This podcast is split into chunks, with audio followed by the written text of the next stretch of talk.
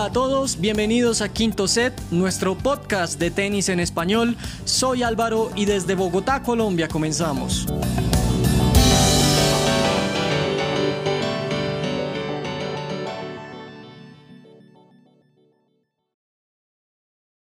Hola, hola, ¿cómo les va? Qué gusto saludarles. Bienvenidos, bienvenidas a un episodio más de Quinto Set. Aquí estamos listos y listas ya para platicar de varias cosas, pero sobre todo para tener un, episodio un poquito más especial, más didáctico. Vamos a hacer por ahí un juego, va a estar interesante, donde después van a ser muy importantes sus comentarios para, pues para poder definir un ganador o una ganadora, pero ya lo iremos eh, viendo conforme avancemos. Mientras tanto, le voy a dar la bienvenida eh, a nuestro elenco del día de hoy. Voy a arrancar con Rocío. Arranco contigo, Rocío, porque eres a la que seguramente le va a dar sueño más rápido. Así que, por cualquier cosa, bienvenida, gracias por estar en Quinto Set.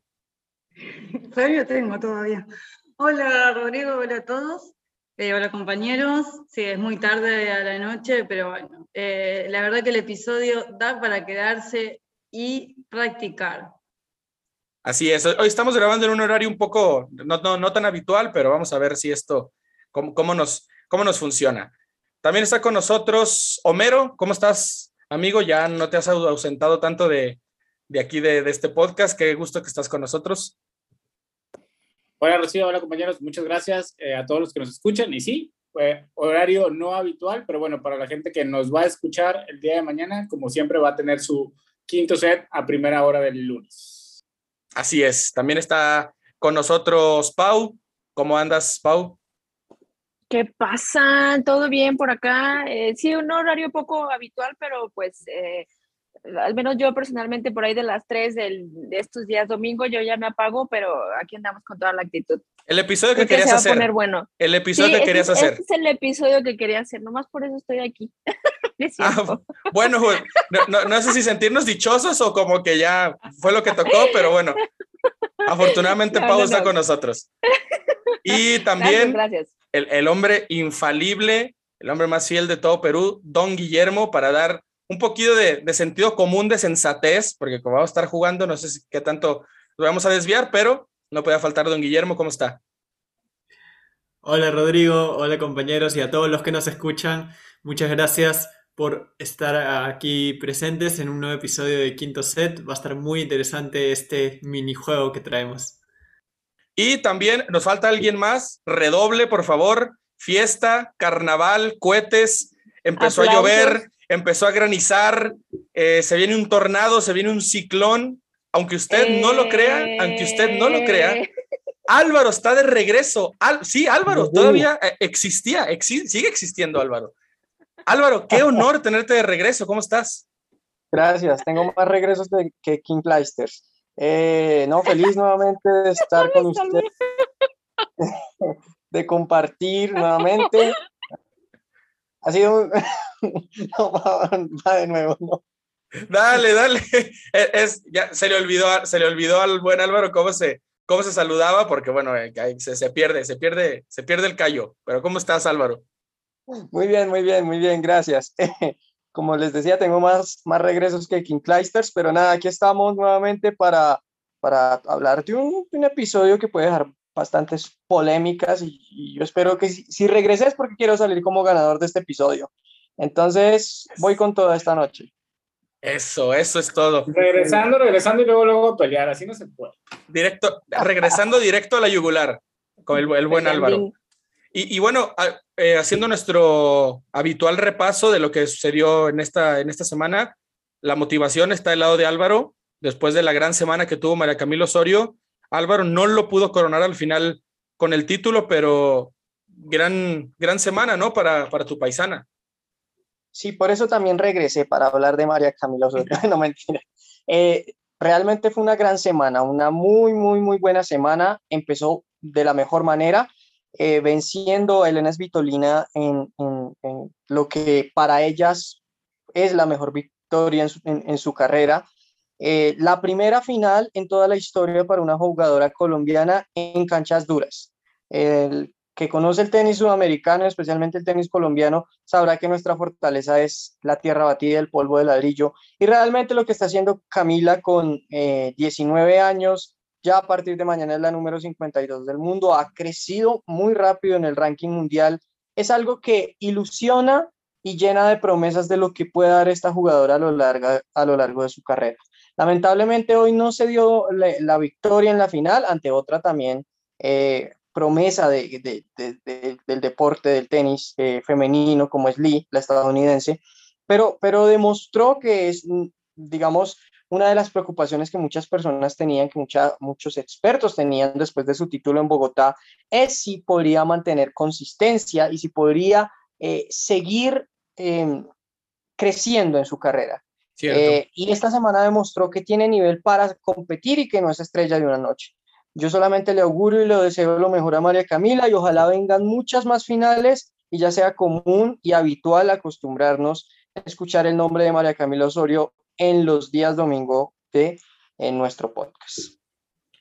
Así es, y bueno, no, no puede faltar la Legión rusa. Aquí también, digo, para un poquito del resumen, ganó Anet Kontaveit en, en Moscú, en el WTA de Moscú, que se acaba de meter de lleno a la pelea eh, por estar en Guadalajara en las finales de la WTA, de un día para otro, o sea, obviamente no con todo lo que hizo en la semana, pero en un abrir y cerrar de ojos le, va, le empezó a pisar los talones ya a Ons Jabeur, queda solamente un puesto, así que vamos a ver también cómo, cómo se da eso. También en Moscú ganó el local, ganó el hombre de las mil y un sonrisas, Aslan Karatsev, derrotó al legendario único, inolvidable e inigualable Marin Cilic.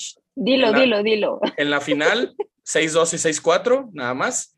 Y también, digo, no es por querer coronar, pero en Amberes, nuevo título del futuro rey de este deporte, aunque no le guste a Pau y aunque no le guste a Rocío. Doble 6-2 de Yannick Sinner a Diego Schwarzman, doble 6-2 y para tu casa. No Solo para tener en consideración que, que así se dio en esta ocasión el, no, los no, títulos. Me ganó bien, sí, me ganó bien, es para joder. Eh, no, la verdad que jugó mal Peque. Pero bueno, por lo menos se coronó Sebastián Báez en el Challenger de Buenos Aires. Eso sí, estuvo muy bueno. Pero en cuanto a lo que nos dejó, eh, así estuvo más o menos esta semana. Sí, para rescatarlo de Sinner, ya cuatro títulos en el año, ya asentándose entre los mejores del mundo, cerca del top 10 incluso. Y para Karatsev creo que es justo que se merecía ya llegar a, ser top, top 20, ser de los mejores 20 del mundo, luego del gran año que tuvo y que era totalmente impensado hasta hace un año. Pero sí, me, parece bien, bien merecido por Karatsev que esté en, entre los 20 mejores. Y por ahí con la victoria de Sinner se pone también súper caliente la pelea por la llegada a Turín con, con Hurkacz. Entonces, por ahí el torneo de Viena que parecía iba a pasar totalmente inadvertido. Así es.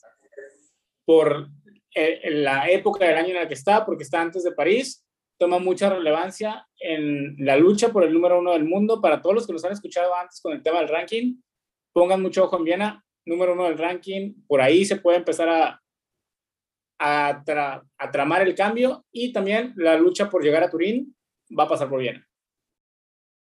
Así es, bueno, no es poca cosa lo que nos dejó esta semana y también lo que viene, ya lo fuimos soltando ahí, lo que viene también para esta semana en la que ustedes nos están escuchando, también para estar un poco ahí eh, con un ojo al gato y otro al garabato ahí, como dicen. Pero bueno, ustedes ya leyeron el título de este episodio, ya más o menos también leyeron un poco de qué se trata. Como dice el legendario Sergio Cunagüero, vamos a jugar.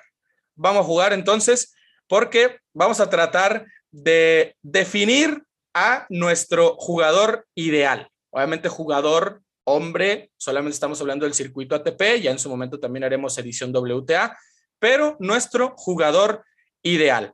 Y voy a explicar rápidamente cómo están un poco las reglas, el contexto, la situación. Vamos a elegir ocho eh, aspectos de un jugador para definir a nuestro jugador ideal, la mentalidad, el saque, la devolución, la derecha, el revés, obviamente que la derecha también incluye a jugadores zurdos, es el drive, también como dice, como dice Pau, la volea, la movilidad y la defensa. Esos son los ocho aspectos que vamos a calificar. Ya previamente se hizo un sorteo con la, como decían por ahí, sobre todo los, los mexicanos, con la interventora de la Secretaría de no sé qué. Este, ya está ante notario, todo perfecto, no hubo trampas, hemos decidido ya los turnos y vamos a hacer en los turnos una especie como de serpiente, vamos a escoger del 1 al 6 y después el 6 vuelve a escoger y es después del 6 al 1 y así sucesivamente para ir eligiendo cada uno de los aspectos. Aquí lo interesante es que una vez que alguien escoja el aspecto de un jugador, nadie más lo puede escoger. O sea, cuando se escoja la derecha de X jugador, nadie más puede tener esa derecha. Cuando se escoja la devolución de Y jugador, nadie más puede tener esa devolución. Solamente para que ustedes estén eh, conscientes de cómo se va a llevar a cabo esta competencia, donde sus comentarios van a ser muy importantes para saber quién ganó o quién creó al mejor jugador, quién tiene al, al verdadero jugador ideal o algo por el estilo. Creo que nos va a ir muy bien, creo que la vamos a pasar muy interesante, así que otra vez, como dice el Kun vamos a jugar.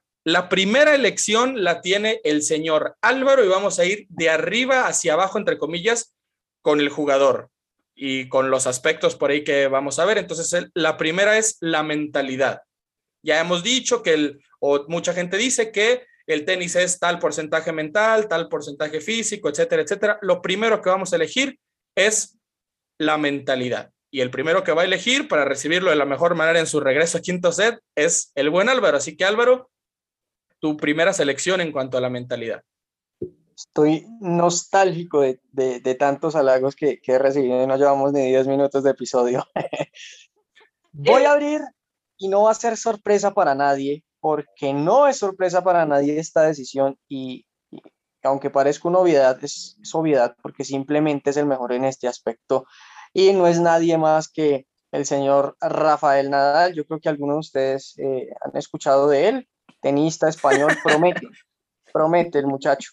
No, realmente es que Rafael Nadal es mente, corazón, cerebro y el resto ya es gran parte de habilidad, gran parte de movilidad, gran parte de físico. pero estoy seguro que lo que logró Rafael Nadal en su carrera no lo hubiera podido lograr sin tener esa mentalidad de bestia, de animal, de querer derrotar a cada jugador desde su primera pelota, de no dar por vencida, de, de, no dar por vencido ningún punto y de querer en las peores circunstancias ver em, incluso las maneras en las cuales se pueden sacar los partidos. O sea, eso, ese para mí siempre ha sido el aspecto más importante de Rafael Nadal también por ese aspecto considero que ha tenido el éxito que ha tenido en tierra batida, porque es una superficie que por sus características permite que un jugador con garra eh, la demuestre más, la demuestre más. Y Rafael Nadal es el jugador que más garra ha tenido en toda la historia de este deporte. También por el hecho de que empezó a ganar siendo un adolescente y que hoy ya como un tenista veterano dentro del circuito sigue ganando. Algo que sin una buena mentalidad simplemente eh, pues no puede suceder, no solo en este deporte, sino en cualquier otro deporte. Para mí la mentalidad de Rafael Nadal no la tiene ni la ha tenido ningún tenista en la historia. Ya me hizo llorar Álvaro, la verdad es que me estaba, me estaba recomponiendo un poco para, para poder continuar con este podcast, pero ya estoy, estoy, estoy de regreso, ya solté los Kleenex. Bueno, para sorpresa de nadie, la mentalidad de Álvaro es de la de Rafael Nadal. Pau, Segundo, pues segundo lugar en la fila. ¿Quién es tu elección? o tristemente, no sé qué adjetivo calificativo usar, pues ya Álvaro se llevó a quien yo considero el mejor deportista del mundo en todos, todos los deportes. Pero vamos todos a elegir a yo decía antes. Para mí, gana por goleada la mentalidad. Mejor deportista del mundo, el más completo, el, ni Cristiano, ni Messi, ni nadie. Rafa es el más completo eh, del mundo. Pero bueno, ya se, ya se lo llevó Álvaro, ya lo llenó de elogios, me basta con eso. Em, yo me voy a ir por un jugador que a mí no me tocó ver, pero eh, en, mi casa todo el mundo nos gusta el, el, tenis, todos crecimos viendo tenis. Eh, y demás. Y en algunos documentales que me ha tocado ver y todo, yo me voy a quedar con el señor Bjorn Borg. No, me lo sacó de la bolsa. Me la sacaste de la bolsa, Pau, me la sacaste de la bolsa, pensé que nadie le... No, bueno. Hablar. Perdón, me, me, disculpo, me disculpo en verdad, pero yo me quedo con el vikingo. Gran elección. Es, sí, sí, sí, sí, o sea, eh, no hay palabras, no hay palabras. O sea, para mí, para mí, Rafa es como eh, ese, esa copia sacada de Beyond Board, no sé, no sé cómo explicarlo, pero creo que son de esas personalidades y deportistas muy, muy iguales en obviamente diferentes épocas, pero yo, yo me quedo con el, el señor Beyond Board. Eh, muy bien. Pues muy bien, Pau. Muy bien, gran elección. Pasamos con la tercera en fila, Rocío. ¿Quién es ah, tu elección de mentalidad? Me voy a basar a un español también, que también la mentalidad de los españoles son muy buenos. Me voy a basar a Ferrer. Gran elección también, Rocío.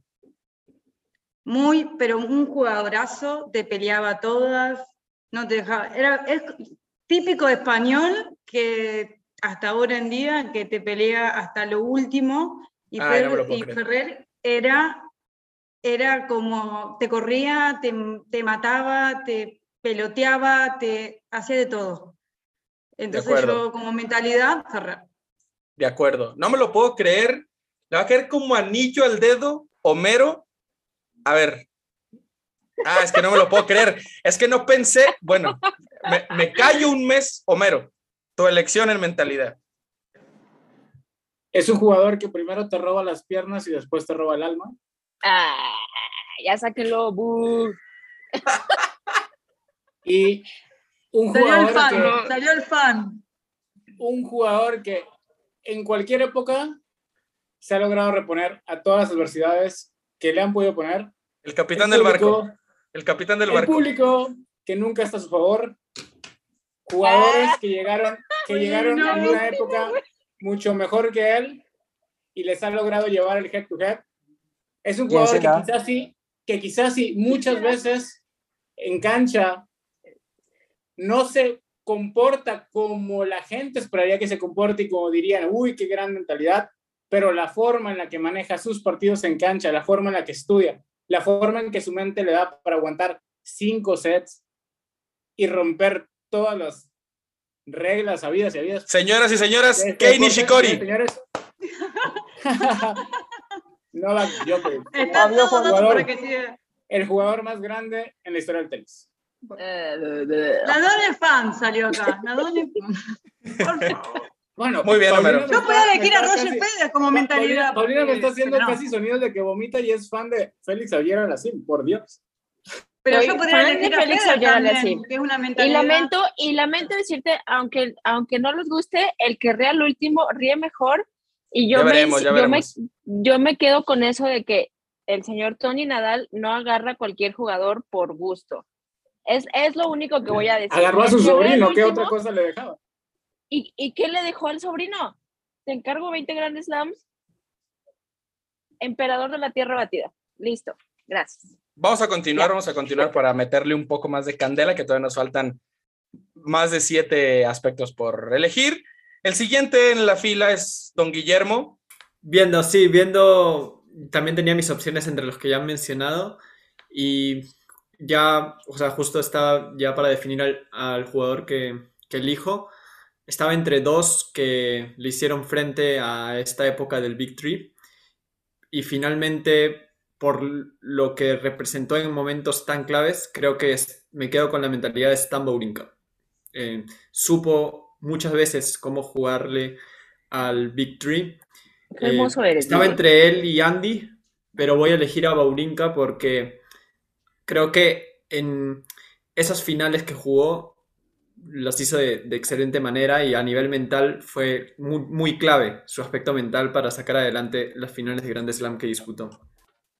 Muy bien, buena, buena, que bueno, también hay a lo mejor con el asterisco de lo que dice Guille, el Babrinka Prime, o sea, la mejor versión de Babrinka, esa mentalidad también me parece que es, que es muy rescatable, porque igual por ahí él también dijo que era lo que más le costaba en sus otros años, ¿no? De carrera, pero, pero estoy completamente de acuerdo. Bueno, gracias por dejarme, o sea, lo, lo, lo, que quede, pero pero yo voy a tirar, voy a tirar de historia como hizo Pau y que a lo mejor no se habla, a mí me parece que no se habla en general de este jugador. Federer. Federer no es cualquier cosa. No, no, claro que no, claro que no, pero digo, de repente, si, si estoy 40-15 sirviendo para campeonato, me gustaría cerrarlo. Entonces, creo que voy a tirar de otro jugador. Eh, Se acaba de ir a llorar Álvaro por ese comentario. Qué bueno que no está Joaquín. No, sabía si estaba hablando Rodrigo o estaba hablando Mero. bueno, es la verdad. no, y más allá, yo, a, ver, yo me saco el sombrero con Federer, pero al final yo creo que esas, esos tres asteriscos ahí que tiene por ahí, no, no, no, no me termina de convencer. Yo escogería a Federer también en lo que sea ojos cerrados, pero, pero ahora voy a tirar un poco más de historia. Creo que es un aspecto que no se le reconoce a este jugador e incluso creo que a este jugador no se le reconoce como lo que creo yo que debería de reconocérsele y por ahí lo voy a sacar y todos van a decir, ay, el que tiene que ver, etcétera, etcétera. Para mí es uno de los grandes infravalorados en la historia del tenis, en, en su medida, porque también sus registros ahí están. Yo voy a elegir la mentalidad de Iván Lendl, que yo creo que esa tranquilidad que él tenía también, eh, al final fue lo que le hizo ganar también muchos partidos. Cierto que perdió bastantes finales de Grand Slam, perdió sobre todo alguna y un par en Wimbledon que le hubieran todavía llevado a muchísimo más al Olimpo, pero yo me voy a quedar con eh, la mentalidad del señor Iván Lendl y esa va a ser mi elección. Y ahora, como yo elegí al último, me toca, me toca abrir con el tema de el saque y tengo que tengo que confesar que no estaba preparado para abrir en este departamento porque no tengo idea a quién voy a elegir. Yo esperaba elegir lo que me dejaran también aquí, pero ahora que, que o sea, ahora que me dejaron ahí las puertas abiertas, la verdad es que no sé a quién elegir, pero no sé, tirando un poco ahí de, de memoria, no sé si, si subirme al barco de los servbots, ahora que están muy, muy de forma, estos muy de moda, ahora estos que, que sacan y sacan por el estilo. Eh, yo soy muy nostálgico, entonces voy a tirar otra vez un poco de historia, porque al final con su saque también eh, creo que ganó bastante y gran parte de su juego se basaba en él. Entonces yo me voy a quedar con el saque de Pete Sampras, que al final yo creo que es uno de, las, de, los grandes atributos que tenía también él. Sé que hay muchísimos mejores sacadores, pero no sé, siento un poco raro tener a alguien más ahí, entonces yo la verdad me voy a quedar mejor con, con Pistol Pete. Y el siguiente turno es ahora para don Guillermo otra vez.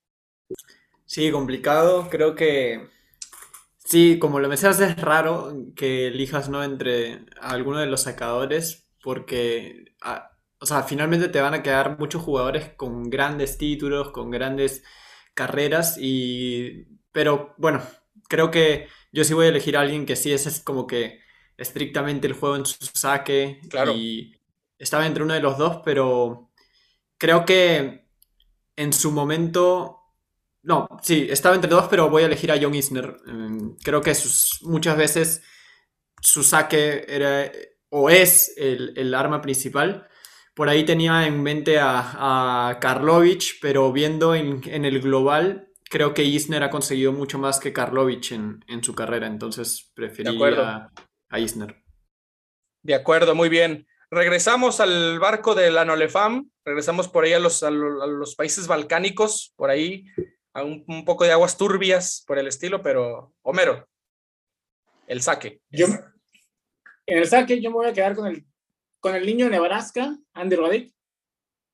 Qué gran, gran elección, Homero. La verdad es que... Bien, bien ahí. Andy Roddick basó todo su éxito en su saque. La verdad es que en algún momento digamos que revolucionó la forma en la de sacar, incluso en algún momento se le llegó a criticar un poco su juego porque era un juego un poco aburrido. Y la verdad también es que un, juego poco a lo desesperado, porque con Andy Roddick era, no había plan B, era primer saque era durísimo y segundo saque era todavía más duro, entonces, eh, y aún así eh, le tocó enfrentarse, llegar en una época en la que había jugadores mucho más completos, pero aún así con su saque, que era su única arma, digamos, que lo diferenciaba, logró llegar a la élite del tenis y llegó a ser número uno del mundo solo con una gran arma que era su saque. Muy de acuerdo con Homero. Rocío, por ahí un poco triste porque parece que le sacaron de la bolsa su elección, pero aún así hay de todos modos mucho de dónde elegir, eh, Rocío, así que te toca elegir el saque. Sí, no, eh, coincidió con Rodic. Pero bueno, eh, no, eh, otro, hoy tengo otras elecciones y me voy a quedar con, em, con Anderson. Tenía buen saque. Bueno, Ah, tiene, to- también. tiene todavía, no, sea, no lo retires todavía. Que- que- hablamos de Kevin Anderson, ¿no? El sudafricano, Sí, claro. Bueno, sí, pues sí, Rocío se queda sacador. con Kevin Anderson. Ojo que dos, dos finales de Grand Slam no es, no es poca cosa para Kevin Anderson. Ahí No, no, no. pasa un poco desapercibido. Bueno, eh, Pau, adelante con tu elección del saque. Sí, yo con el saque eh, no me voy a ir tan oldie, tampoco me voy a ir por los boots. eh, me voy a quedar con el servicio de Auger Alessim. No Bueno, me voy a ahora- ir más lejos. A- ahora sí, eh, eh, bueno, ahora sí ya compártenos tu elección en serio. O sea, está, la- de hecho, la broma fue muy buena y me, me reí por ahí, solo que estaba silenciado, me reí, me reí, pero ahora sí ya, ahora ya ¿Es Día de vamos los en serio. inocentes o algo así por ahí?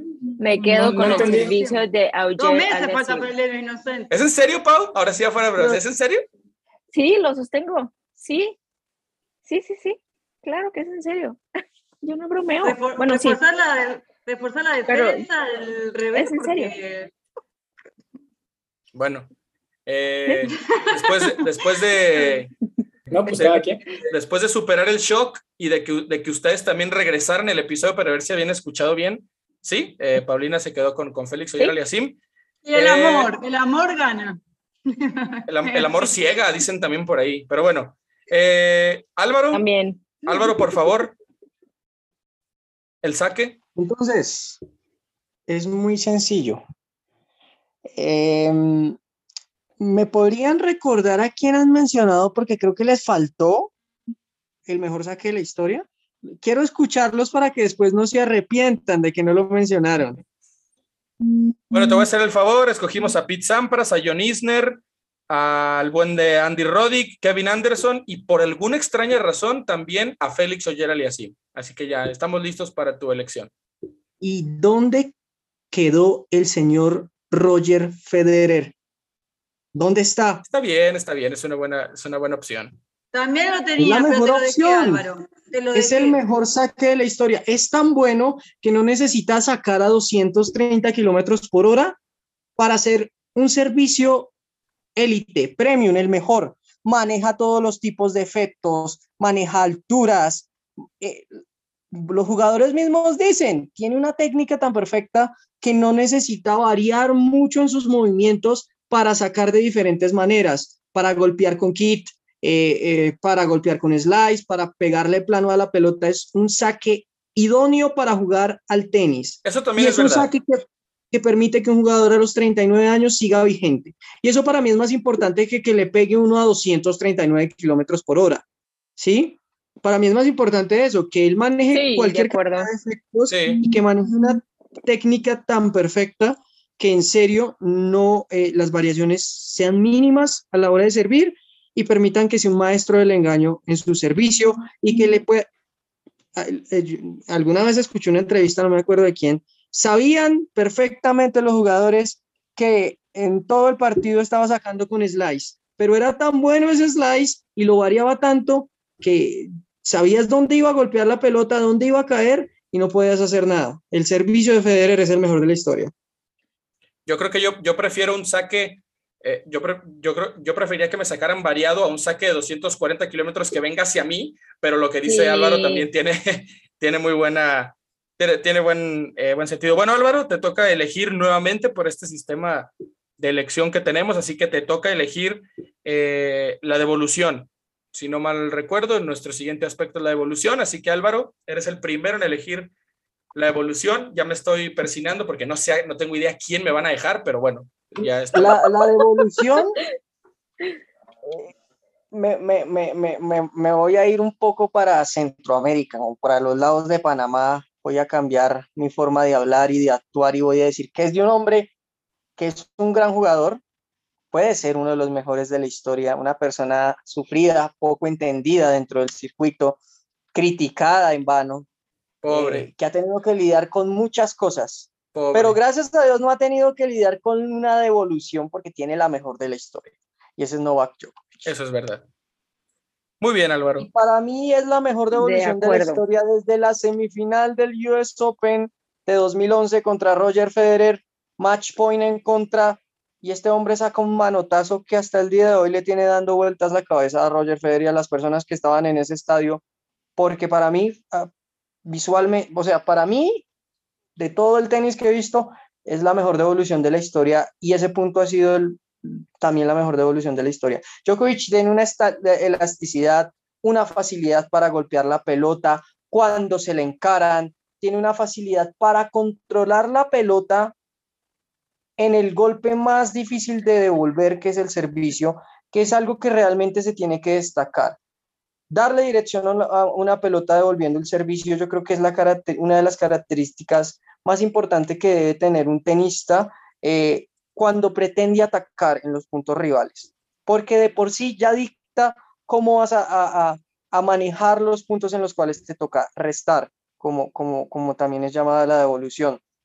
Entonces, las habilidades que tiene Djokovic en este, en, en- en- enfrentando a esto, el timing que maneja, también es algo realmente destacable y hace que, que, que por eso es que Djokovic, eh, digamos que en, estos momentos de presión, eh, sus rivales también cometen muchas doble faltas y en estadísticas también está claro, porque los rivales saben que tienen que, que tener muy buenos servicios para tratar de, de, de, de, pues de mantener sus servicios ante él. Eso, eso yo lo destaco mucho y por eso el señor Djokovic. Augusto. Romero. La segunda, la segunda elección. señor Álvaro. El Álvaro tirando, no sé si, no sé, no sé si es populismo porque anda muy victory. Álvaro se ha quedado con Nadal, con Federer y con Djokovic, pero bueno, ahí, ahí lo dejo. Pau, la devolución. Gracias. A ver, quiero, quiero decirles, eh, o sea, empecé a hacer, según yo hice todo así como en mi cabeza, pero mejor me encontré una servilleta y aquí me puse a anotar todo.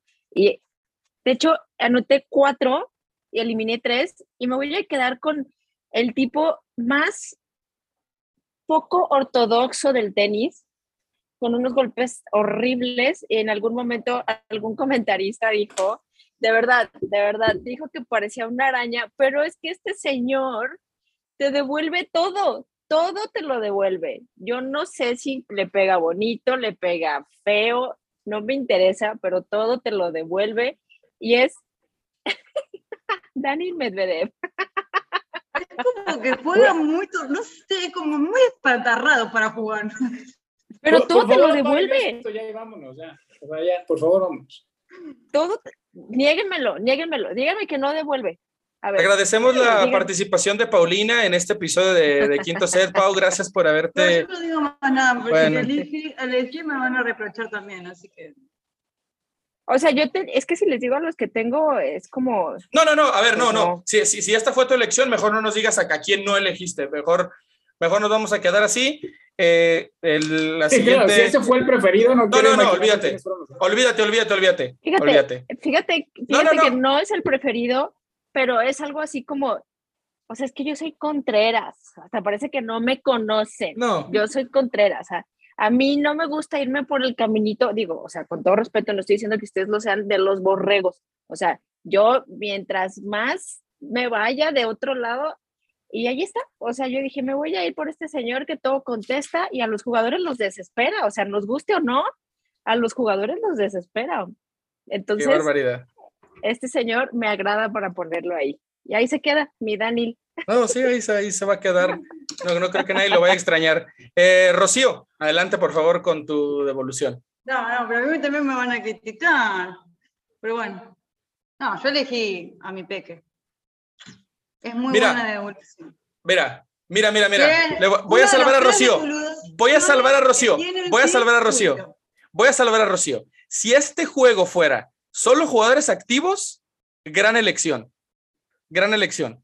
Desgraciadamente se olvidó como de 70 años de historia del tenis, pero, pero, pero estaba ahí fuera un poco de juego, pero bueno. Por ahí había un argentino que se apellidaba Vilas, ¿eh? nada, más, nada más lo recuerdo.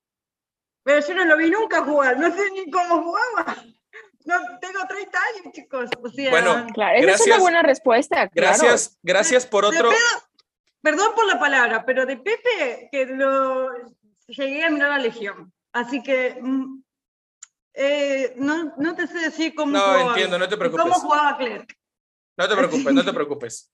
Pero, hey, el Peque tiene su devolución y por algo está entre los tres mejores del Yo estoy de circuito, acuerdo. Sí, estoy de acuerdo. Ahora, fue lo que dije, fue lo que De dije. acuerdo. Hoy en día Ah. sería una gran, si solo fueran jugadores activos, pero bueno. Eh, gracias por otro regalo al señor Homero, que está en cuarta posición y le queda prácticamente todo el mundo. Pero bueno, a ver, Homero, eh, tu devolución. Eh, no sé si va a haber otra igual de espectacular que la de él, eh, y yo creo que es mejor aún que la que acaba de escribir el señor Álvaro Hernández con todo y lo que le dolió de escribir la gran devolución de Novak Djokovic, pero el niño malo de Las Vegas, André Agassi, Claro, para mí, pero la mejor claro, devolución que ha existido en el Tour. claro. Es más, van a pasar años, eh, siglos, milenios, y no creo que vaya a haber una mejor devolución en el Tour No que lo que tenía la mente, no, es verdad. ¿Sabes yo por qué veo mejor la devolución de Djokovic que de Agassi?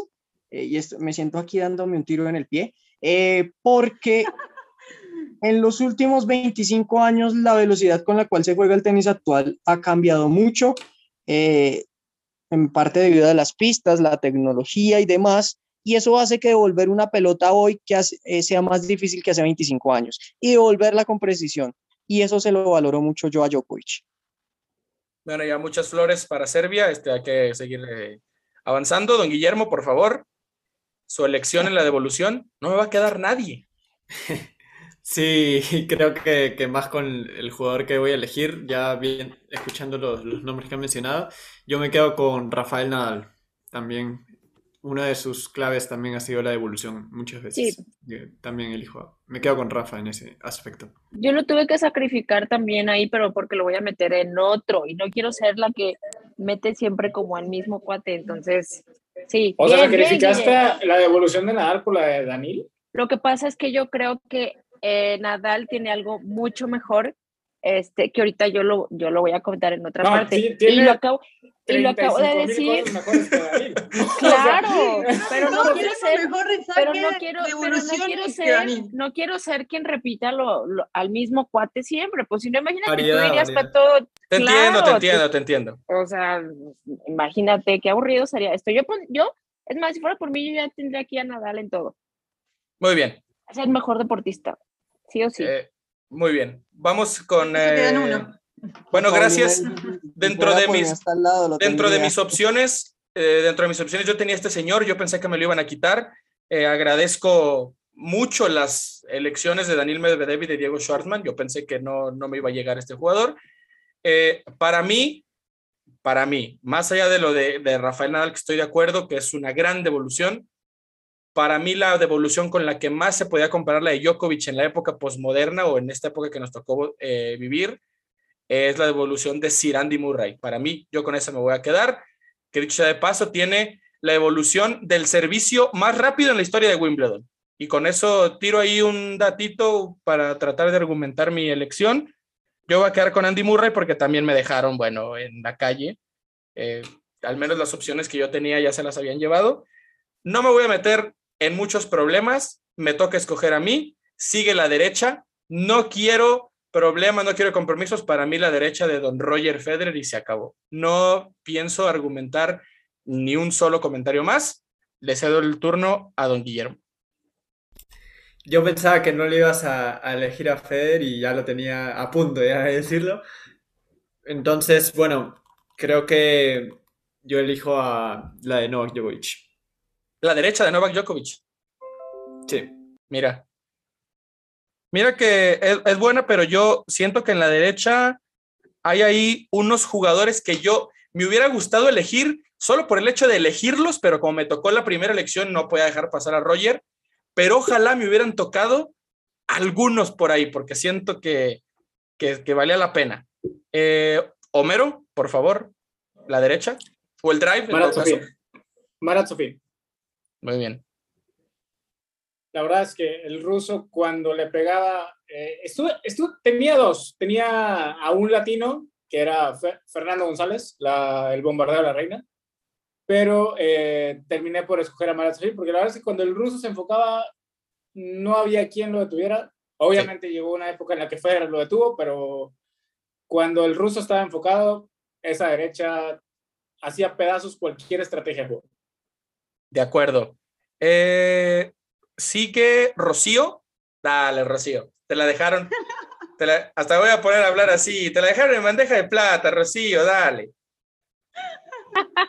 Qué obviamente, ¿no? Al potro. ¿Quién claro. no potro como derecha? Pero claro. Es una bomba. El tour. Eh, no, obvio. Como Argentina y como la mejor derecha que hay en todavía, no está jugando, pero yo creo que nadie le va a sacar la derecha que tiene el potro para mí. Quiero decirles una, quiero decirles una cosa, no, quiero, no pretendo ser como del que todo se trate de mí, pero cuando fui, cuando fui a Acapulco, lo que se escucha a la derecha de Del Potro en vivo. Eh, Todos dicen lo mismo. No, es una bomba. No, no, no, no. Eh, no, no. Bueno, sí, no, sí, yo sin comentarios. Lo escuché, es mi sueño, pero todo lo que me dijeron es. Es una bomba. Terrible. Por eso lo elijo. Tenía otro que es otro latino, que también es argentino, pero lo voy a elegir en otro momento. Vale, vale. Que vale. Agustín. Vale, vale. Dale, Pau, con tu derecha. O tu drive, pues. Ahí yo me voy, gracias, con el señor Rafael Nadal. Para bien mí, tirada, esa, bien tirada. ese es el mejor drive. Así, ya, sin comentarios. No hay, no hay más, no hay menos. Me encanta ese golpe que hace, me encanta la técnica, me encanta todo. Me encanta, me encanta, me encanta. Ya. Ese es el, el, el mejor golpe aplicado por, por Rafa, para mí, la mejor derecha del tenis. Y sobre todo cuando la pega corriendo. Qué espectáculo sí. cuando la pega corriendo. Para y mira que, que, yo no soy su fan ni tantito, pero cuando pega ese drive corriendo. Lo sí, más hermoso, es, es, lo más hermoso. Sí, una de las sí, sí, cosas más maravillosas que tiene este deporte. Qué gran momento en quinto set acabamos de vivir. Eh, claro. Álvaro, por favor, la derecha. Qué episodio de altibajos, ¿no? Nos Álvaro, por cierto, que te toca la derecha y después tienes la primera elección en el revés. Así que si me quieres decir los dos de una vez, adelante. Ok. Eh, empecemos por la derecha. Sí. Dios mío, ya, ya, no, ya, ya escogí a Federer, ya escogí a Nadal. No, a ver, recuerda Álvaro, recuerda que pu puedes escoger, bueno, en este caso ya no puedes porque ya están tomados eh, los tres, pero puedes escoger a un mismo jugador en, en, varias facetas, o sea, al final lo que no puedes es tener lo mismo de alguien más, pero puedes repetir no, lo, jugador, eso sí se puede. Lo, lo, que iba a decir es que yo escogí a los, a los tres mejores, incluso a Djokovic, eh, no pensé que iba a escoger a Djokovic, como dice por ahí un cantante vallenato, me va a doler, pero eso no va a acabar conmigo. Eh, y, sigo, y, sigo, pensando que todavía hay una mejor derecha que la de, lo, de la de estos tres mejores jugadores, y jugó en este siglo. Fernando González. Gracias. No se puede quedar fuera. Gracias. No se puede quedar fuera. No se puede quedar fuera. Gracias. de la reina. Yo también tuve la suerte de ver esta derecha en vivo, ya retirado Fernando González, y realmente era un espectáculo escuchar esa pelota y ver la velocidad con la cual le pegaba tam también sin hacer mucho esfuerzo, o sea, era impresionante, eh, es impresionante la derecha de, Fernando González viendo eh, sus partidos. Eh, yo creo que tanto la potencia como el manejo de alturas, como la calidad del golpe, poco se ha visto en el tenis. De acuerdo. Dame el revés. Empezando el revés, Dios mío, este, este, este, este para mí es, es, es complicado. Ni Quería tanto. nombrar un, un, un, jugador de antes. Quería nombrar un, un, jugador de antes, pero me acordé del revés de, de, Stamba, de Stamba Brinca y, y, empecé a soltar lágrimas y empecé a, a supurar emociones. Álvaro, a... Álvaro, basta, basta, Momentos, basta. No, no, me, me vas pensé, a hacer gordo. Pensé que se la dejabas en bandeja de plata a Pau, porque sigue Pau de escoger y pensé que se la ibas a dejar en bandeja de plata. Estaba nostálgico. Es a jugar Ay. sucio. Este no, revés sí, es- no manches, Álvaro. No, no manches, no manches. Ya no, Es ya no jugar quiero jugar, ya no juego. Yo les Dale, dije Álvaro, que dale. con toda.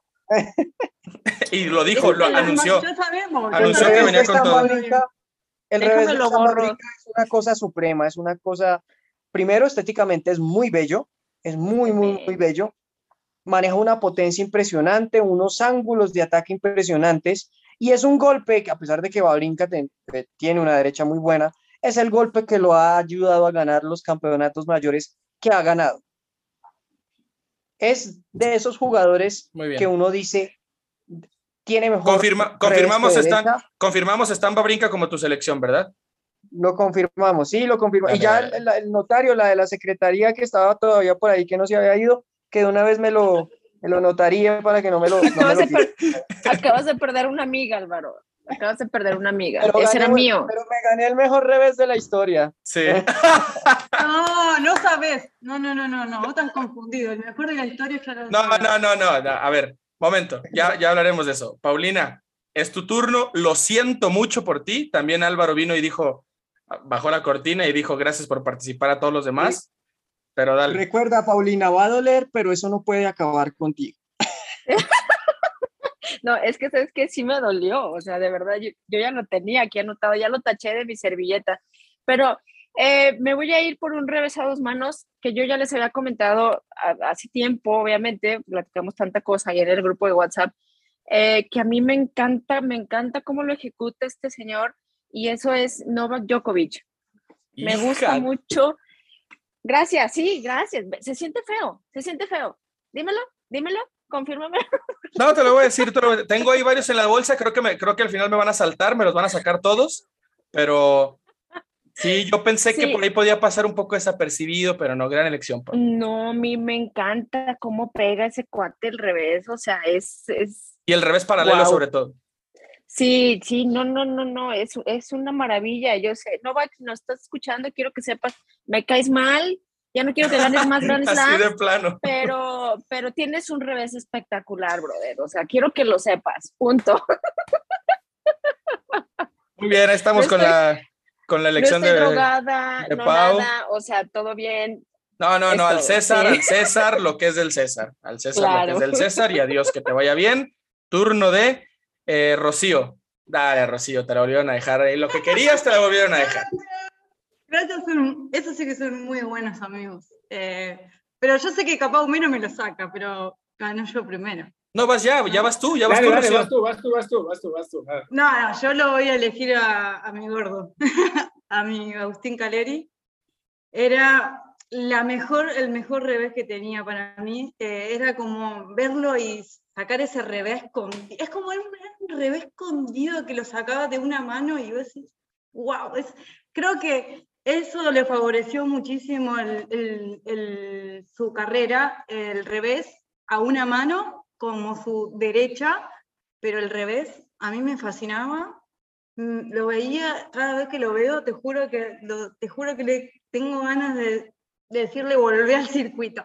No, eh, pero no, la verdad que el gordo tenía su, su revés que para mí hasta me enamoraba hasta en eso. Hasta en eso, dice Rocío. Bueno, no puede faltar Rocío envuelta en la bandera de su país, lleva tres de cinco argentinos. Me, como debe me trauma ser. que, me trauma que le digan el gordo porque me imagino al monito este de Michelin pegando un revés. O No, sea, es no, como. no. o- No, no o es sea, gordo, No, no sí- no, Sí, obviamente claro, no, claro, claro. pero, pero es como, o sea, me imagino un cuate. Sí, te entiendo, te entiendo, Pau, te 150, entiendo, sí. 160 kilos, así pegando un revés. Dude, Te entiendo, ¿cómo? te entiendo, te entiendo. Eh, bueno, nos, no- volvemos a, a los Balcanes. El buen Homero, el revés. Para variar. Bueno, todos los que acaban de mencionar son reveses espectaculares, pero yo me voy a quedar con el único revés que no me han quitado. Que yo no sé este jugador en dónde entra, si en la Next o en la no Next Gen o no sé dónde, pero de los Dios mejores. mío. Ya sé quién vas a decir. Viene de Austria, señor Dominic Thiem. Maldito. Ah, bien, Dios. bien.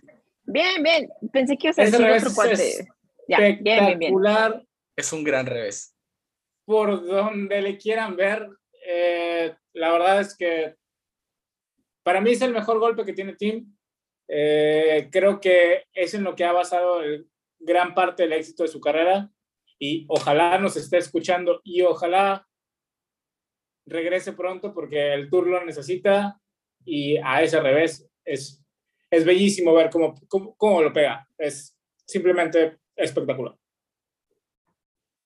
Muy bien, Homero. Don Guillermo, adelante con su elección de revés. Tengo dos, si me quitas a uno ya no, no me voy a poner tan triste porque todavía me va a caer el otro.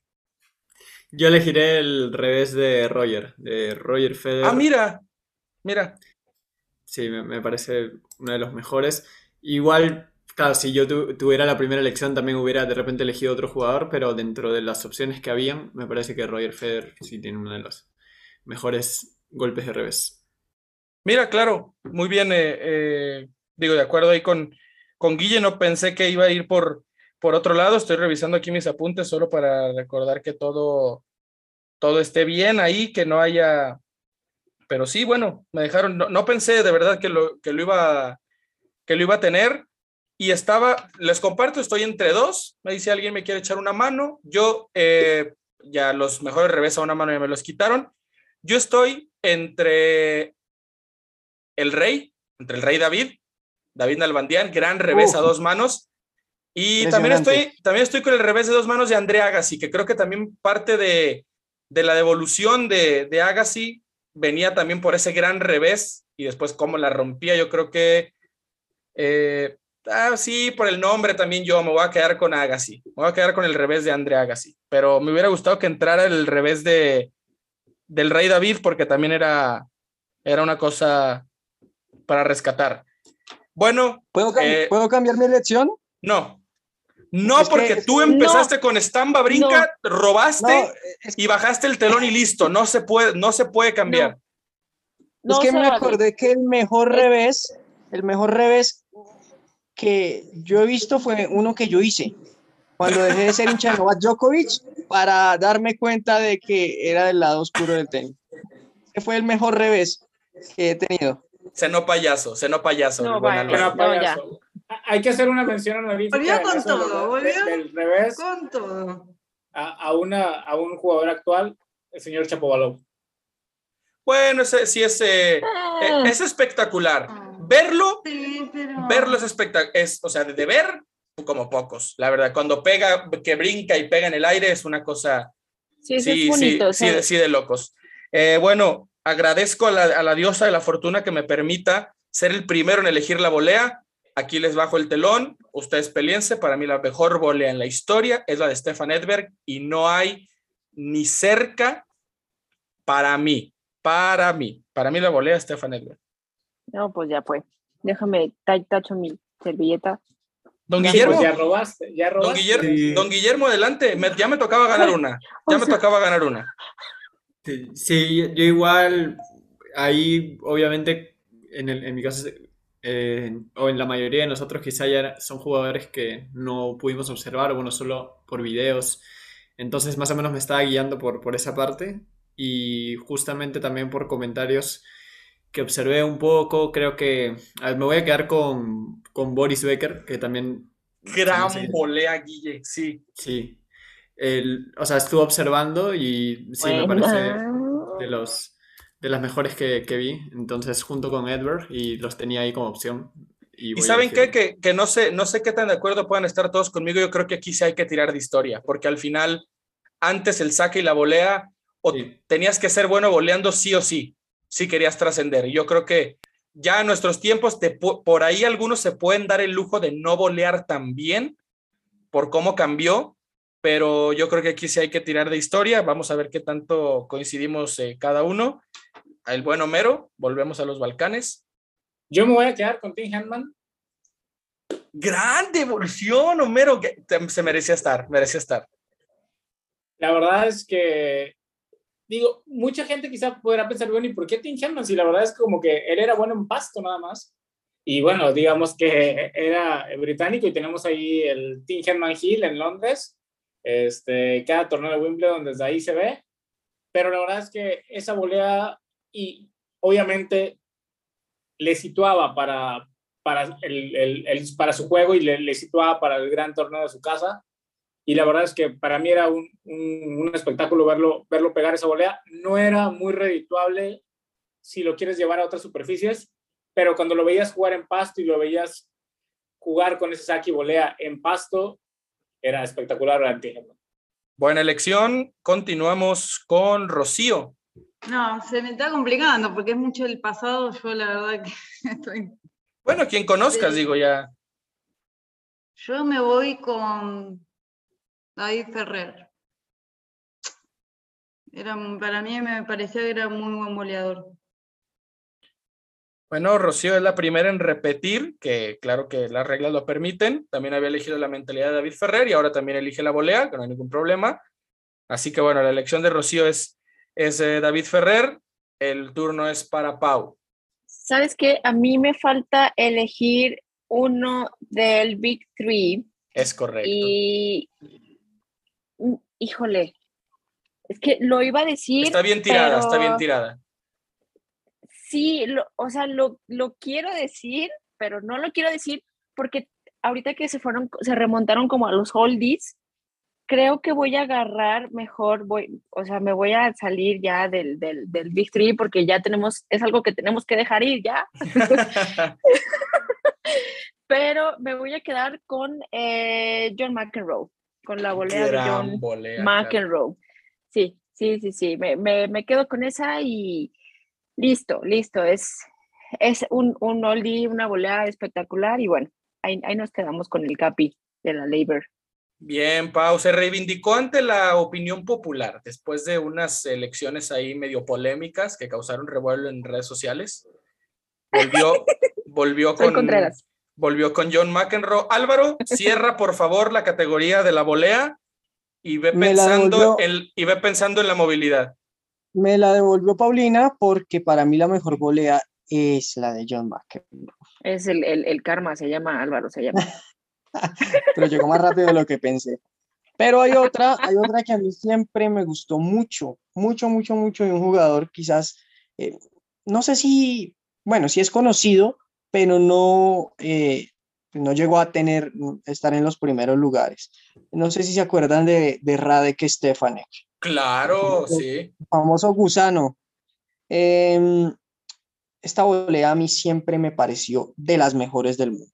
Un jugador que tenía una facilidad impresionante para, para volear, una agilidad también muy rápida, unos reflejos muy buenos yo, eh, a mí me encantaba verlo bolear. Y era muy efectivo, era un jugador que, a pesar de ser de, de tiempos recientes, subía mucho a la red y tenía un muy buen, buen porcentaje de puntos ganados en la red.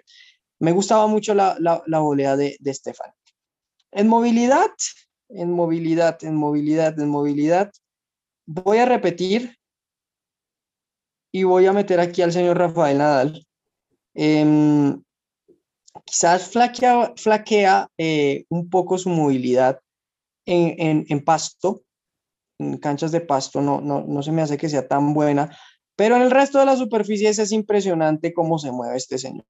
Es impresionante la facilidad con la que llega a pelotas muy difíciles, los desplazamientos que tiene. Eh, me gusta mucho la movilidad de Rafael Nadal, me gusta mucho el atleticismo que tiene y también es una clave importante de su éxito. Sí, hay que, tirar es un jugador que al comienzo de, su, carrera era indispensable lo que hacía con las piernas eh, y era indispensable cómo se movía. Eh, y es una movilidad que pues quizás hoy ya no es la movilidad de hace 15 años por cuestiones naturales, pero eh, sigue siendo muy buena, sigue dominando y sigue estando entre los primeros planos del mundo. De acuerdo. De acuerdo, aquí hay que tirar mucho de atleticismo, de, eh, sí, de, saber correr y de saber correr bien, de saber llegar, etcétera, etcétera. Bueno, Álvaro ya escogió al, gran toro. Pau, adelante con tu propuesta de movilidad. Suena mucho como a, como a política pública, pero adelante con tu, tu propuesta de movilidad. A mí se me hizo bien complicada esta sección y, y yo estaba precisamente para poner a Rafa, pero pues como les dije hace rato, yo no quiero ser la persona que repite y repite y repite, no, no quiero eso, pero tampoco quiero poner a cierto francés que no es de mi agrado, la verdad. soy honesta, no es de mi agrado, me, cae gordo, la verdad. Y pues bueno, me voy a ir por alguien eh, que a lo mejor se hizo mucho hype en algún momento y no ha conseguido tal vez ese, como ese, ese top notch, pero tampoco es un mal jugador, me parece. Me gusta mucho la movilidad de Alex de Miñor. Ese muchachón, este, o sea, desde la línea de base hasta la red, de, polo a polo, donde lo muevas. Eh, vaya, o sea, me voy a quedar con, con ese chiquillo australiano. Mucha, mucha movilidad. Pensándolo, sí, sí, digo que pensándolo un poco como, así como habíamos, pasamos de la volea a la movilidad y así como en la volea había que tirar quizás un poco de historia, creo que ahora también el tiempo nos exige a lo mejor ya jugadores más contemporáneos el hecho de la movilidad por, por cómo cambió también. Entonces, no creo que esté nada mal tirada la de Alex de Minor en comparación a tus otras dos eh, elecciones ahí medio polémicas, pero yo creo que la de, de Minor está. Yo, claro, yo creo que la de Minor en esta ocasión sí está bien tirada. Eh, Rocío. Bueno, yo esta vez me voy para el lado del alemán Esbrev. Me gusta su movilidad ahora en día, cómo se mueve en la cancha, cómo llega a la red, eh, eh, eh, todo. O sea, su movimiento cambió muchísimo. Y se ha cambiado, ¿eh? Yo estoy, ahí voy a estar de acuerdo un poco con, con Rocío. La cuarta elección es para el buen Homero. Yo me voy un poco más atrás en la historia y voy a ir quizá con el primer hombre que entendió que gran parte del tenis a veces es jugar con la paciencia del rival y devolver todo lo que te llega, el gran Yannick Noah. Bien, Homero. La verdad es uh, que... Sí, sí, sí, qué, qué bien, ¿eh? Corazón, sus Golpes, sus golpes no eran... No tenía la mejor derecha, no tenía el mejor revés, no tenía el mejor saque. Simplemente devolvía todo lo que le llegaba y jugaba mucho con la paciencia del rival. Y digo, después de él vinieron quizá muchos mejores atletas, ya algunos los han mencionado. Para mí la mejor movilidad que he visto en el tenis es la de Rafael Nadal, pero como ya lo habían tomado, eh, yo me quedo con la de Yannick Muy bien, don Guillermo, adelante con selección. Voy a elegir un jugador actual y bueno, tenía otras opciones, pero ya la he mencionado y me, elijo a Daniel Medvedev. Mira. A ver, díganle algo. Mira, díganle algo. Díganle algo. Díganle algo a Guillito. A ver, a ver, a ver. Pues sí, igual no, me, no Sí, se mueve raro.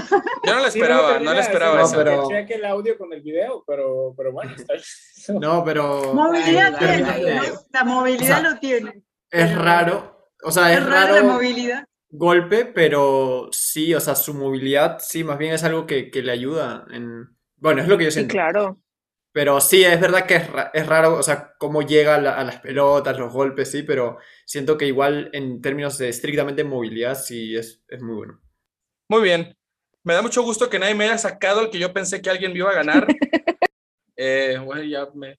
Por fin. Eh, yo me voy a quedar con un jugador que yo creo que mucha gente esperaba más de él porque al final, y voy a tirar poquito de historia, que al final es, y yo creo que va a seguir siendo, a menos que salga por ahí un marciano, el campeón de Grand Slam más joven. Yo voy a quedar con Michael Chang, que yo creo que en movilidad eh, pocos como Michael Chang, así que esa es mi elección para... Mira nada más. Jamás hubiera pensado, jamás, jamás. Me, gusta, tu, comentario. Bien, en, movilidad, en movilidad, Michael Chang, para mí, digo, después de los que me ganaron por ahí. Y... me gusta mucho la, la movilidad de, de Dios porque, porque el muchacho puede perder, una un, puede, puede, perder un partido en, en, en, en, Praga el lunes y el martes ya está en Nueva York en una fiesta a las 3 de la mañana. Entonces tiene una movilidad impresionante, algo realmente destacable. Regresó con todo, Alor. Está buenísimo el payaso que se comió. Sí, sí, sí, sí, regresó al tiro. Pero bueno, nos queda, nos queda un aspecto más. Me da mucho gusto ser el que cierra, pero también el que abre con este aspecto. Me voy a poner mi smoking, me voy a poner mi moño, cierro aquí el telón. Eh, la mejor defensa es la de Rafael Nadal, no le busquen, muchas gracias, sigan participando ustedes. Adelante, por favor. sí. Puro llorar. También me, o sea, tenía Rafa la elección y bueno, yo voy ahora también por uno del Big Tree y elijo a... Está entre los dos, pero no a Djokovic. No, no, no, no, no, no. Gran defensa. No, no, no. Para que sepas lo que se siente quedarse en la nada, Paulina. No. Guille, no. Deshaz esa lección, por favor, deshazla ahora. Yo lo tenía, ese men. Homero, la, la, defensa y cierras con tu jugador ideal. Eh, la, la, defensa, bueno, ya que me quitaron a los dos que tenía en mente, este, bueno, el, el tercero que, venía, que me venía ahí en, en, en mente, David Ferrer. Gran elección. Devolvía todo. yo, yo no lo iba a decir porque la pared. La pared, David. O sea, no por nada le decían la pared David Ferrer. Todo volvía, entonces espectacular lo de David Ferrer. Eh, mucha suerte a, los que, a los que restan. Van a tener que buscar no sé en dónde, pero bueno, no, a ver. No, yo igual no lo iba a elegir de nuevo. Sino Dale, Rocío. Dale, Rocío, que, que, que, vas tú. No, yo voy a elegir a, a otro que viene en camino, que es Alcaraz no está, digo, algo, algo tiene ahí en la nacionalidad, en, en la bandera. a mí últimamente me está gustando mucho su, su defensa, sus juegos. Es, se nota que viene de, de la escuela Rafa Nadal. Dos, y cer dos y cerramos, Pau, tomando la bendición porque te deshicieron por completo lo que tenías, lo cual me da un poco de gusto, no lo voy a negar. Pero te toca, te toca elegir la defensa. Y son bien feos, pues ya, este, me voy a quedar con, híjole, pues bueno, me voy a quedar con Alexander Zverev en la defensa. Sí, eh, pues ya, gracias. y ahora sí, para cerrar, para cerrar nuestra dinámica más polémica en la historia de quinto set, Álvaro o el con todo y el payaso, la defensa. Em, yo me voy a quedar con, me voy a ir tiempo atrás y, y, hay una que siempre me gustó, siempre, no es la, la de Rafael Nadal, pero es una defensa muy buena que le permitió a un jugador eh, ganar puntos impresionantes, pero también lograr mucho, mucha, mucha historia.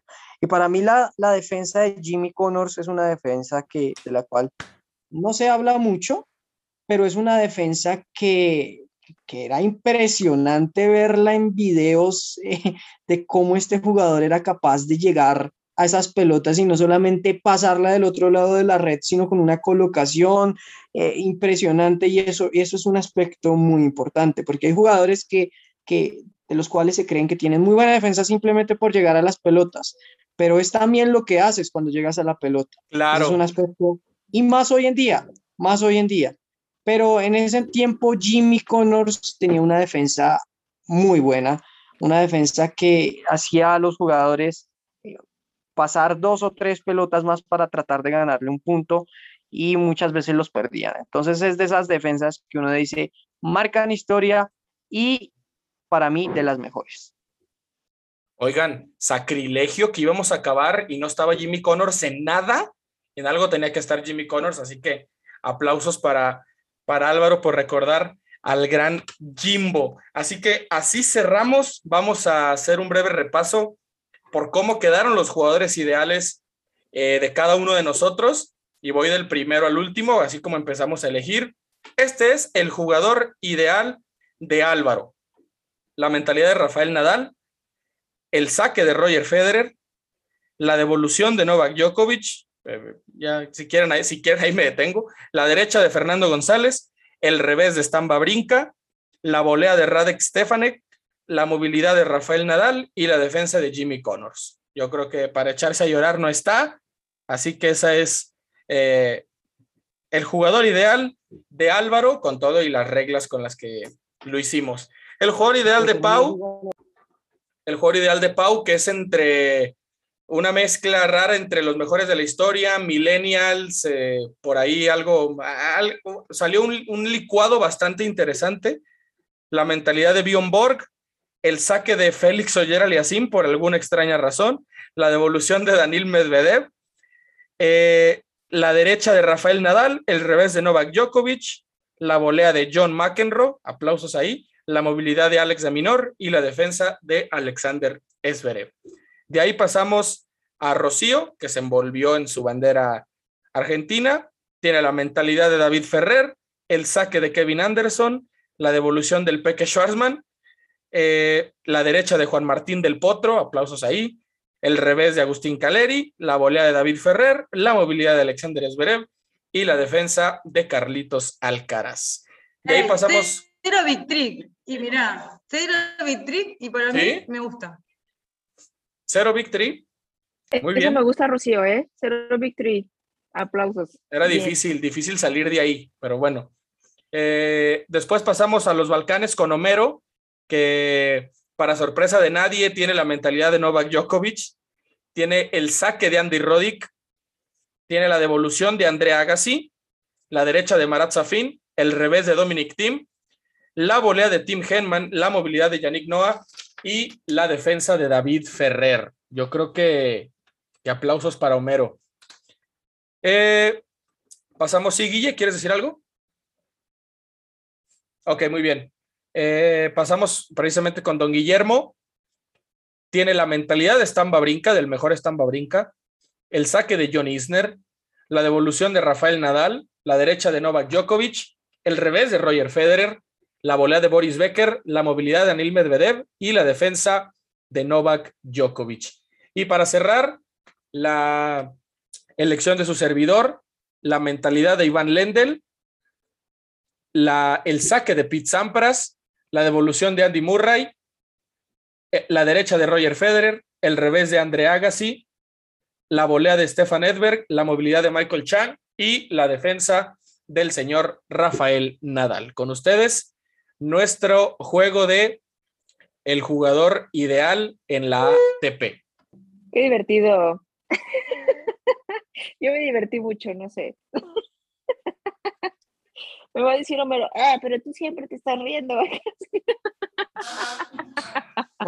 No, pero yo, ¿por qué? que ya me habías dicho una vez. bueno, yo me divertí mucho y me dio gusto ver a Álvaro, aunque me haya robado a Babrinka. Pero bueno. Ah, gracias por no robarme mis amores. Rocío, mira, eh, me caes bien, Eh, pero yo voy a pero yo, no traigo, yo no traigo tan arraigado el nacionalismo, la verdad. No, no, no. Yo no tengo regado mi Todo nacionalismo, pero los que yo nombré fueron buenos. Buenos. Puro yo no nacionalismo, puro nacionalismo. No, la verdad es que, o sea, sí, sí se puede pensar que hubo ahí un tema de nacionalismo, pero la verdad es que Rocío jugó muy buenas cartas, ¿eh? O sea, Sí, la, verdad, la verdad es que Argentina ha dado muy grandes tenistas y Sí, de acuerdo. Yo no tengo de la culpa que Argentina tuvo su legión. Claro, Ah, el nacionalismo. sí, sí, sí. O sea, yo no tengo la culpa de haber nacido en Argentina, digo, che, ¿qué le voy a hacer? Pero yo no soy nacionalista. para, Bárbaro, bárbaro. para, para un poco, Rocío, para un poco.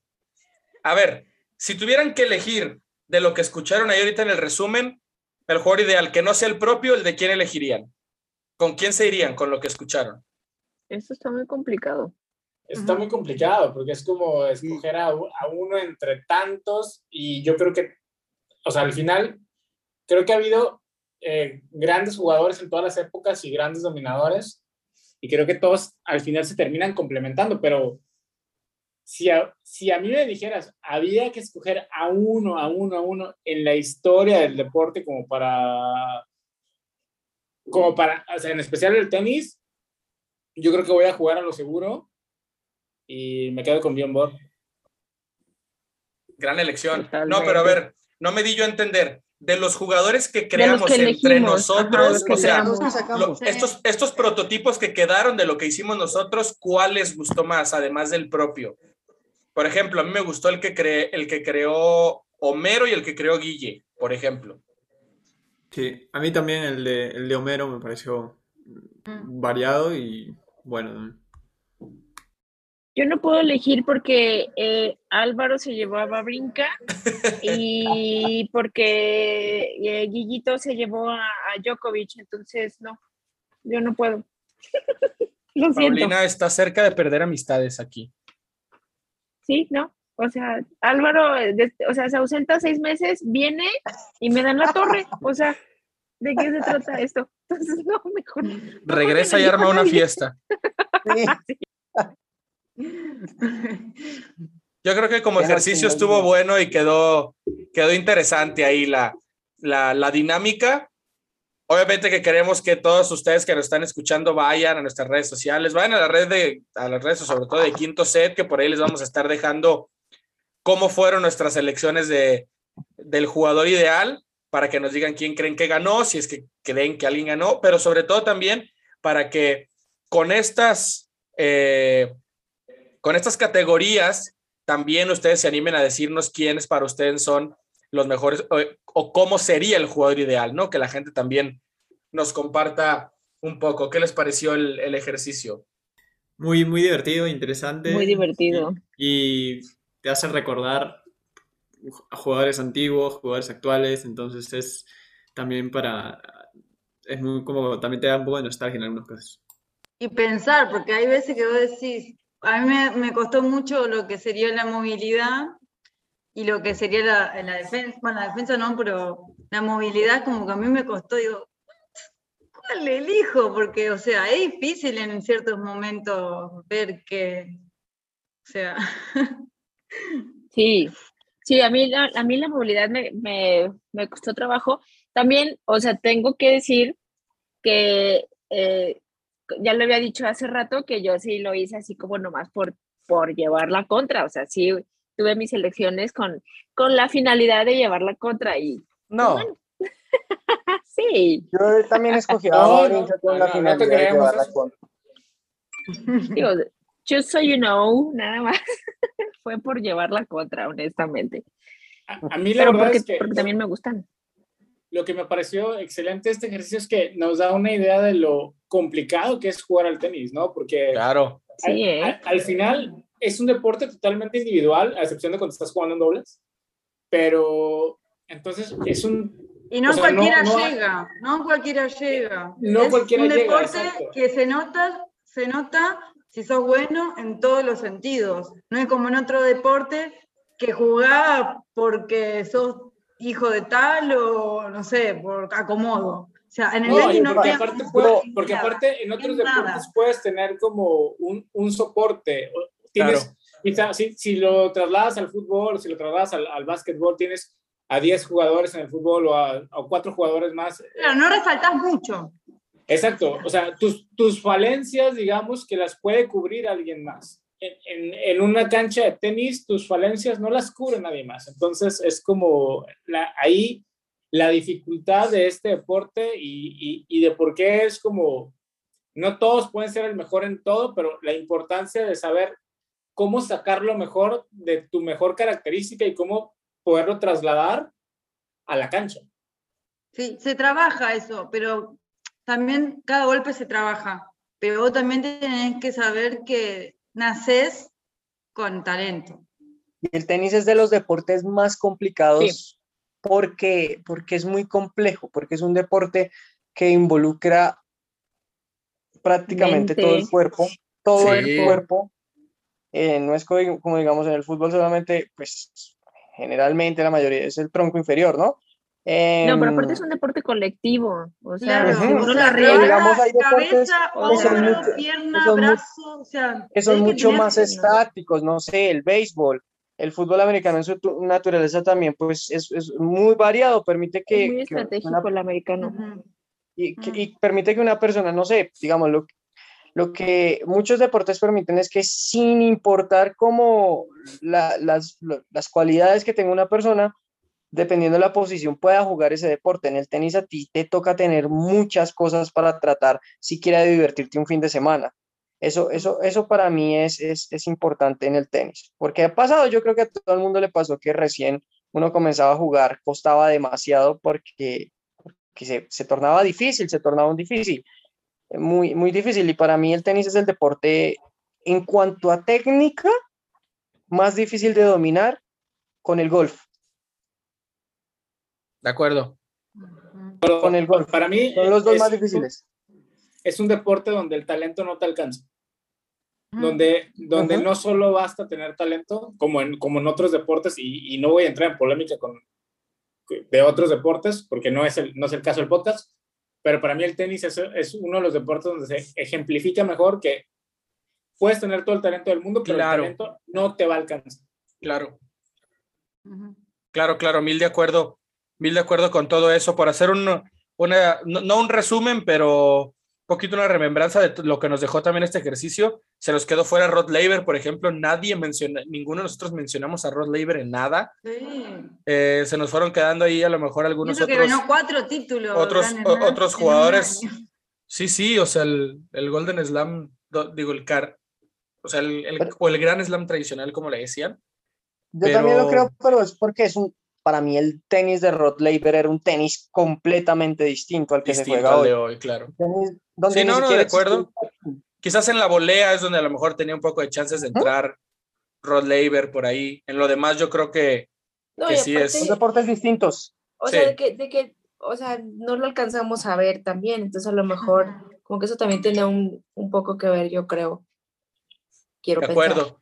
Pues este fue nuestro juego del jugador, de nuestro jugador ideal. Los invitamos también a que lo hagan con la gente que conocen, de que le guste el tenis también. Es un ejercicio, yo creo que muy divertido, aunque por ahí no hubo tanto, tanto debate como hemos tenido en otras. Yo creo que es, personalmente sí me, me atrevería a decir que es de los episodios donde mejor le he pasado porque se pone, se pone interesante y, sobre todo yo creo que al final de todo fue divertido, fue muy divertido también ahí empezar a pensar y luego que te ganen una elección y o sabes que te le vas a adelantar a los demás, etcétera, etcétera. Creo que... te hagan enojar, ganándote a O te hagan enojar varias veces, exactamente.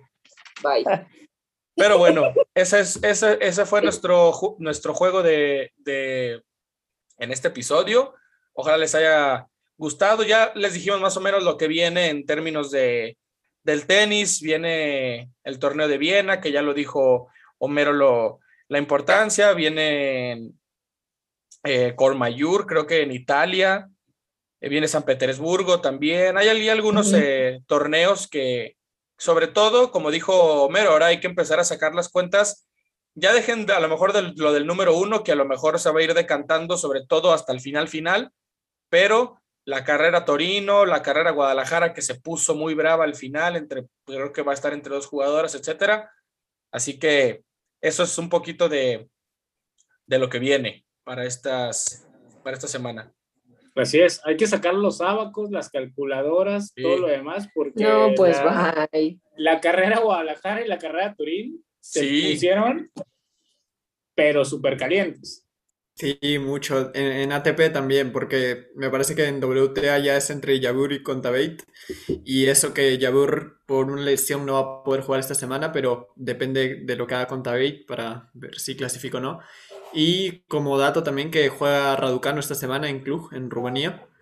Y a ver cómo le va esta semana.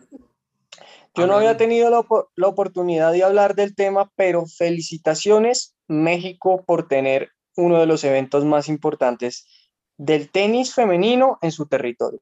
Realmente el trabajo, el trabajo que está detrás de esto es algo impresionante.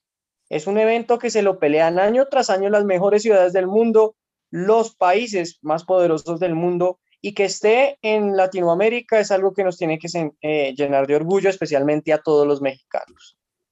Yo estoy que no quepo, estoy que no quepo todavía de la felicidad, no les no se los voy a negar.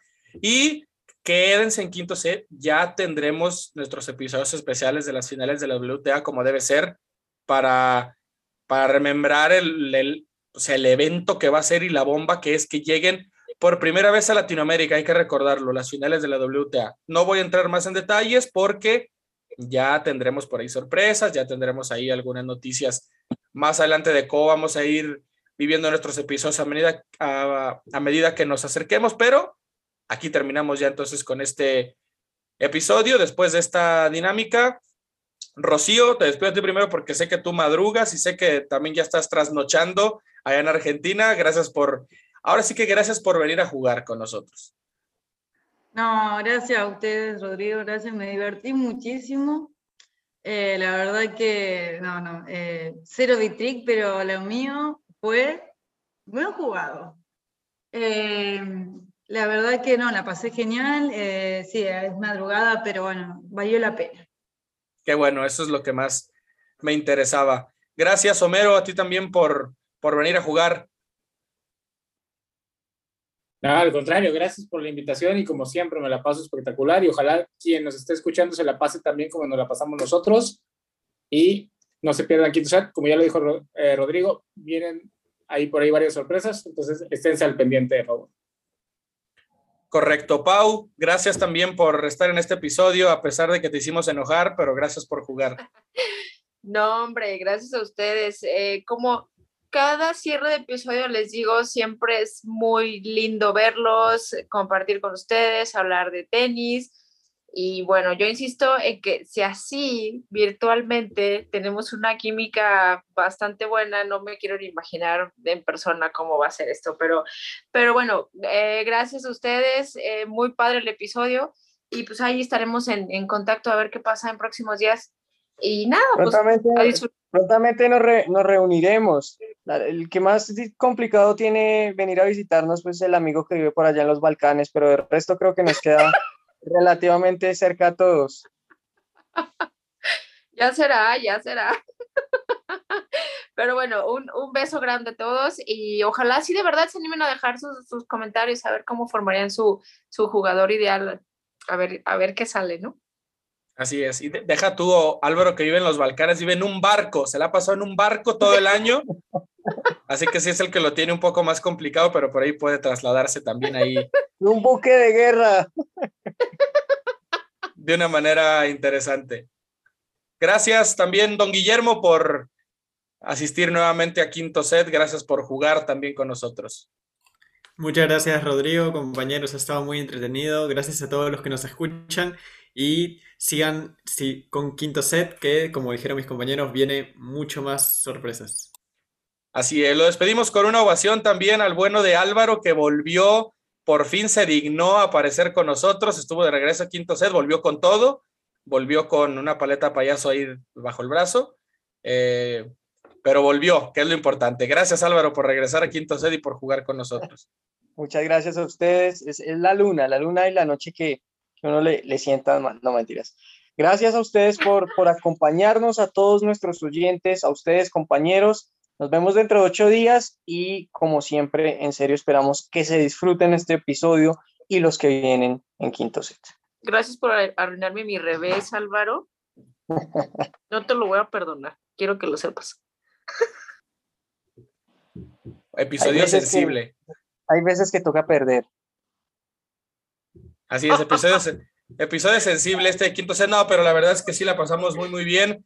Gracias a, gracias a todos y a todas por haberle dado clic al enlace, por habernos escuchado, por habernos dejado llegar a donde sea que lo hicimos para que nos pudieran escuchar. Ya lo dijo Mero, ojalá la hayan pasado igual de bien que nosotros haciendo este episodio. Y sí, quédense, quédense en quinto set, manténganse el pendiente porque vienen algunas otras cosas más interesantes. Les mandamos un fuerte, fuerte abrazo. Soy Rodrigo, esto fue quinto set.